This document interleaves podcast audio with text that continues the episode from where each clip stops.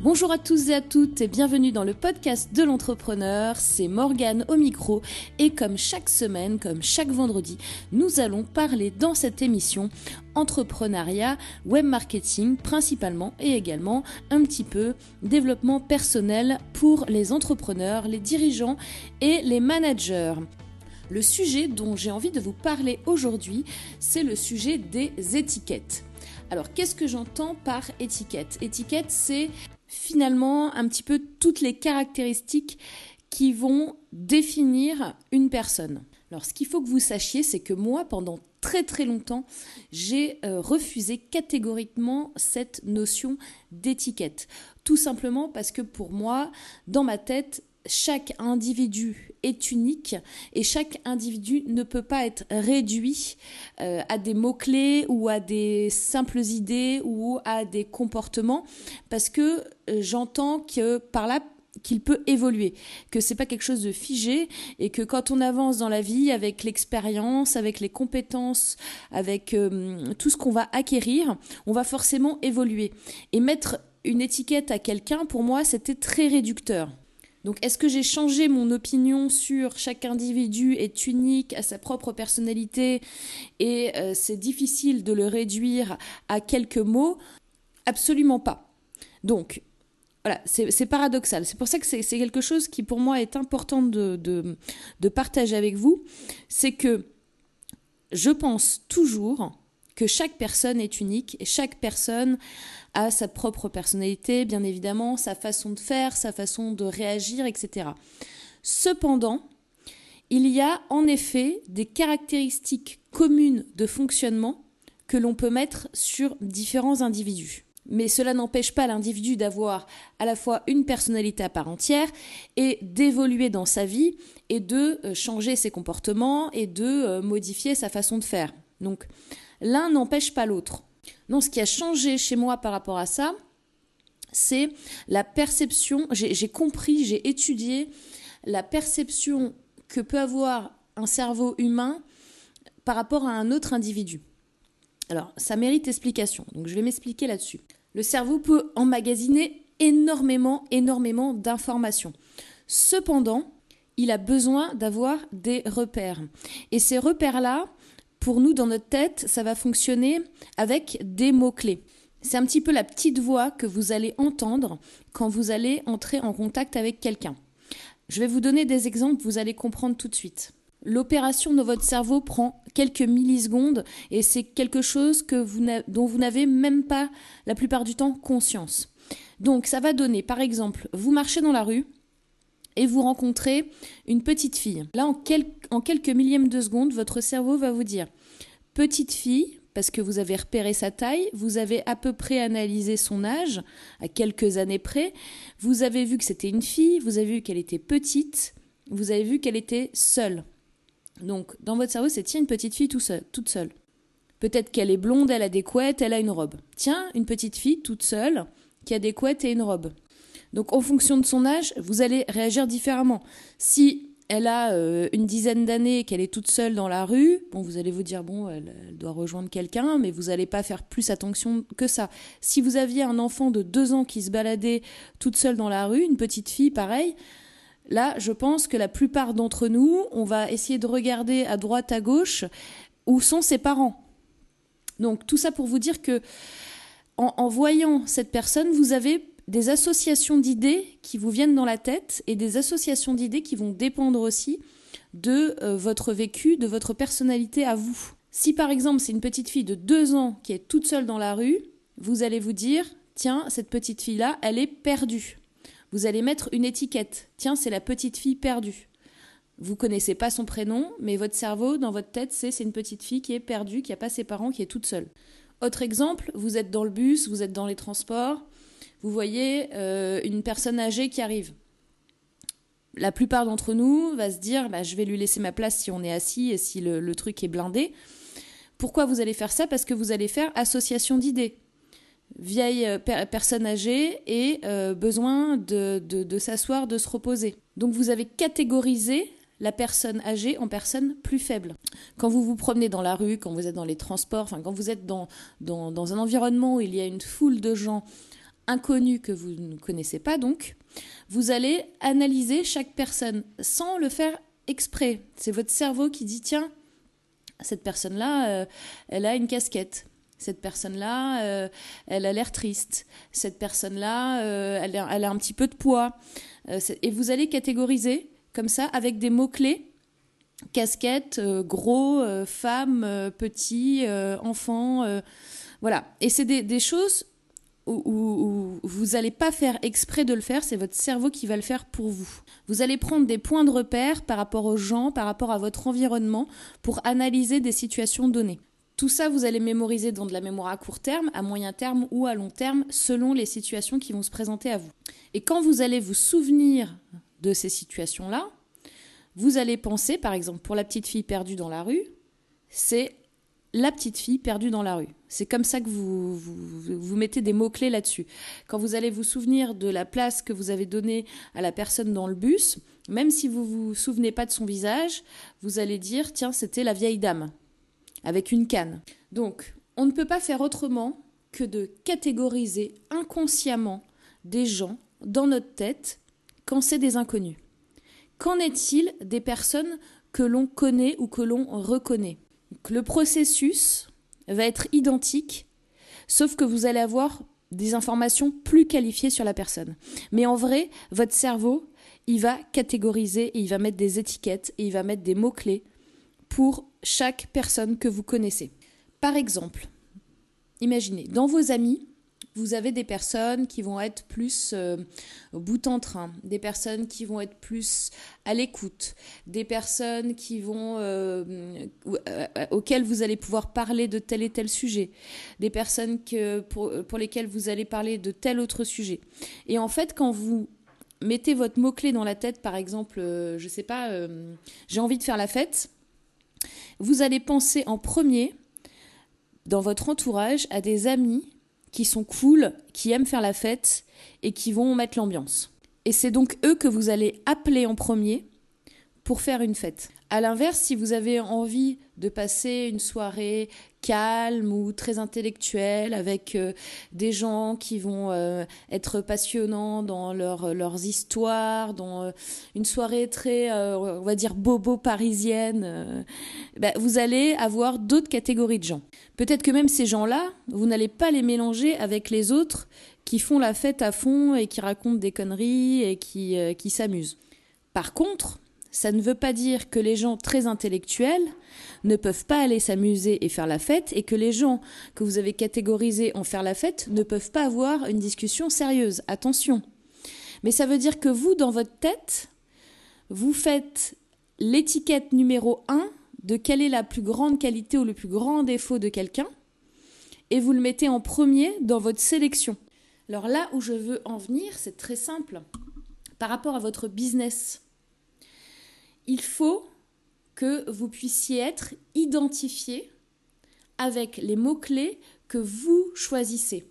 Pourquoi? Parce que du coup, quand les gens vont avoir ce mot-clé en tête, ils vont penser à vous en premier. Je vais vous donner un exemple très concret.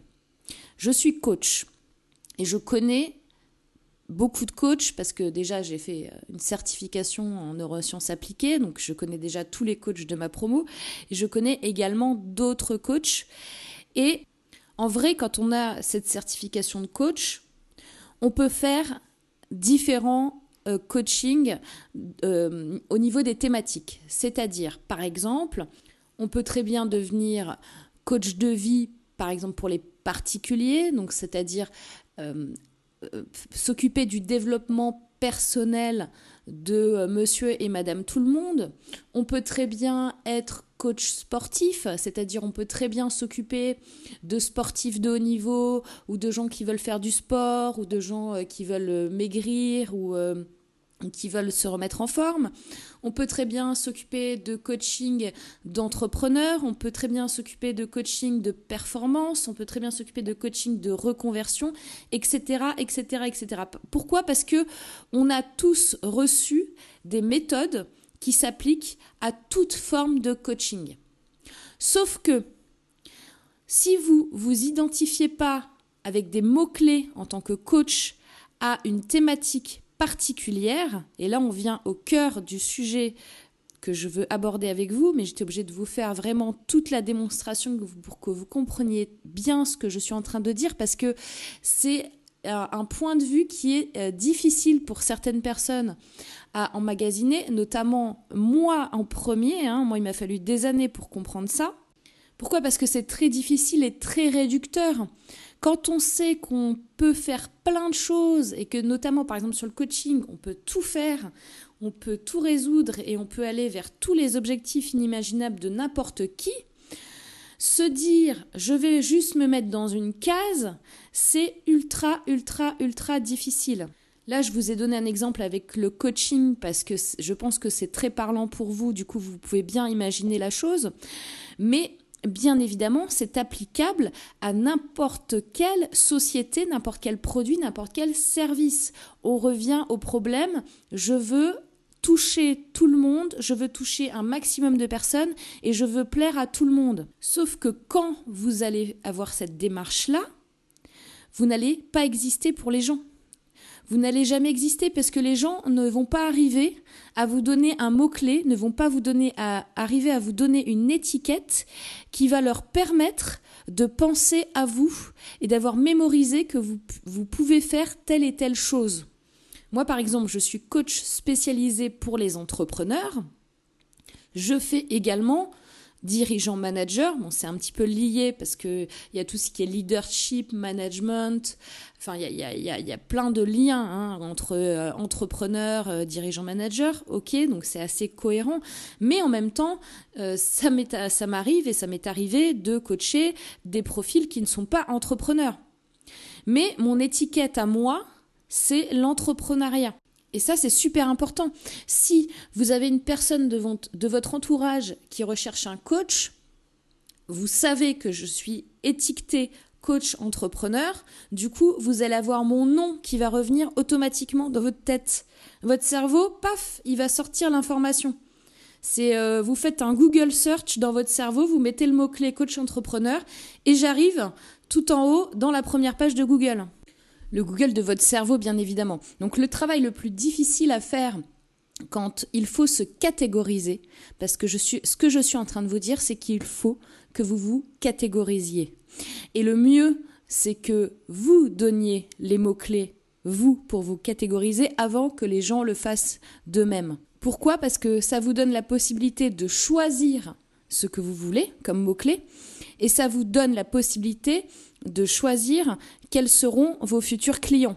Ça veut dire aussi que pour avancer, il faut renoncer à certains, certaines thématiques, à certains clients. On ne va pas plaire à tout le monde et il faut accepter de renoncer. Quand on est en plus, euh, voyez mon profil, je ne sais pas si vous vous rendez compte un petit peu de tous les sujets que j'aborde, mais euh, en gros, euh, je, fais du consulting, de la formation, du coaching, je crée des applications mobiles. Enfin, il y a, un tas de sujets. si je fais une vraie présentation de ce que je fais, avec la totalité de ce que je fais, il y en a pour une demi-heure. À votre avis, les gens, ils vont retenir quoi? Ils vont retenir euh, que dalle. Ils, c'est, ils vont plus savoir ce que je fais. Donc je suis obligée de me catégoriser et vous allez être obligé de vous catégoriser. Et ça, il faut que vous l'acceptiez. Et c'est comme ça que vous allez pouvoir décoller, que vous allez pouvoir faire décoller votre business. Alors attention, aussi quelque chose de très très important ce n'est pas parce que vous allez vous catégoriser que vous allez vous enfermer à vie dans cette catégorie-là.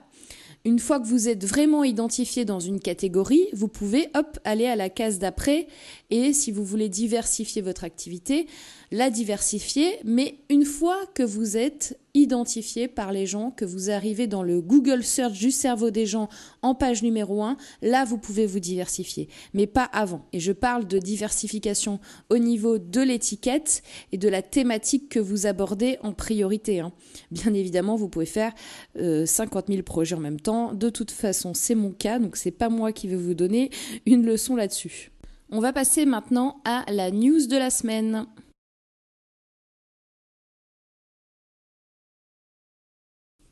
Donc la news de la semaine, eh bien c'est Snapchat qui lance une fonctionnalité sur son application qui s'appelle Memories. Alors Memories, à quoi ça sert? Donc juste avant de vous parler de Memories, juste la fonctionnalité de Snapchat euh, qui euh, a fait son succès, c'est que les snaps, donc les photos ou les vidéos que vous prenez depuis l'application, euh, sont éphémères. Donc vous pouvez choisir combien de temps elles, sont disponibles, mais elles sont effacées après. Et là donc avec Memories, qu'est-ce qui se passe? Vous pouvez sauvegarder vos snaps. Donc ça, c'est une avancée majeure par rapport à cette application, dans le sens où ça va au contraire même euh, de ce pourquoi elle a été créée. Donc je suis très curieuse de voir un petit peu ce que ça donne, cette histoire de Memories et euh, quel va être l'usage et l'utilité pour les gens, sachant que euh, le Snapchat a pris beaucoup d'ampleur grâce justement au fait que ce soit éphémère et c'était connu pour ça. Donc maintenant on peut sauvegarder ces snaps, ok.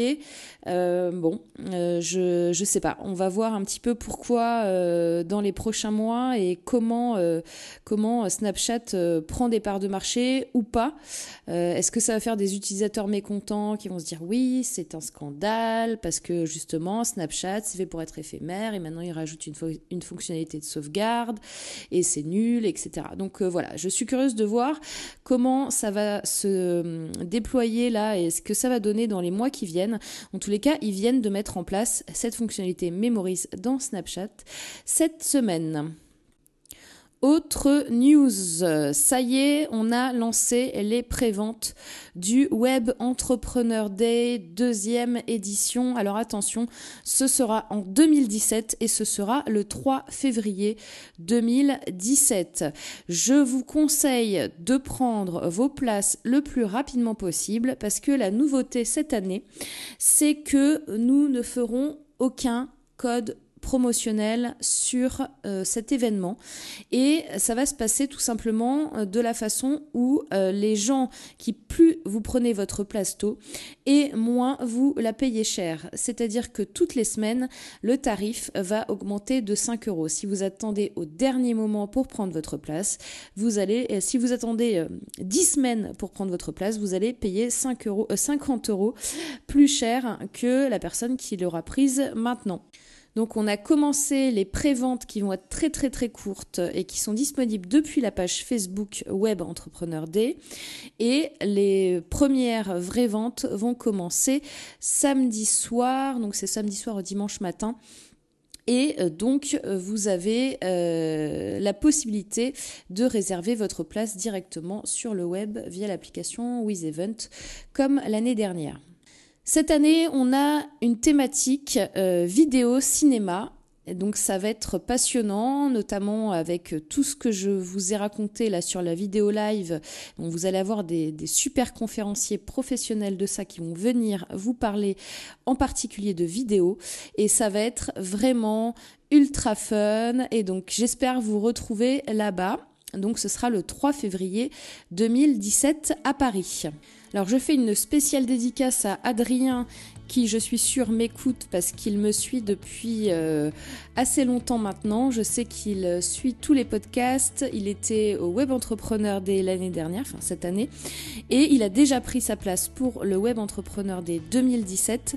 Donc, euh, et très important, il m'a mis un commentaire iTunes euh, il y a quelques jours et je le remercie particulièrement.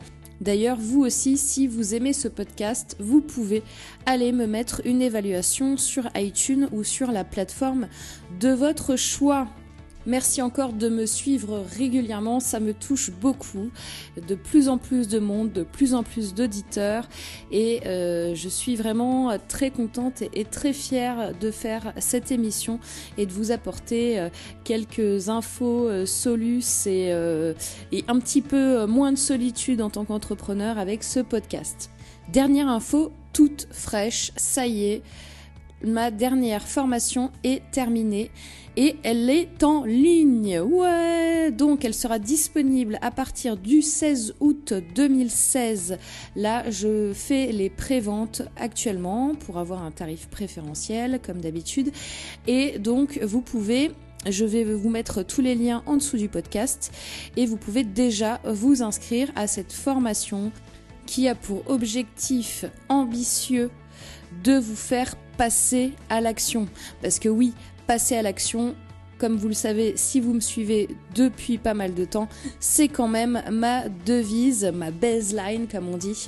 Donc c'est une formation spéciale pour vous aider à passer à l'action.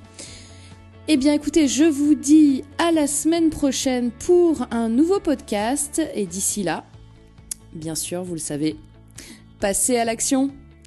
À bientôt, à la semaine prochaine, bye bye.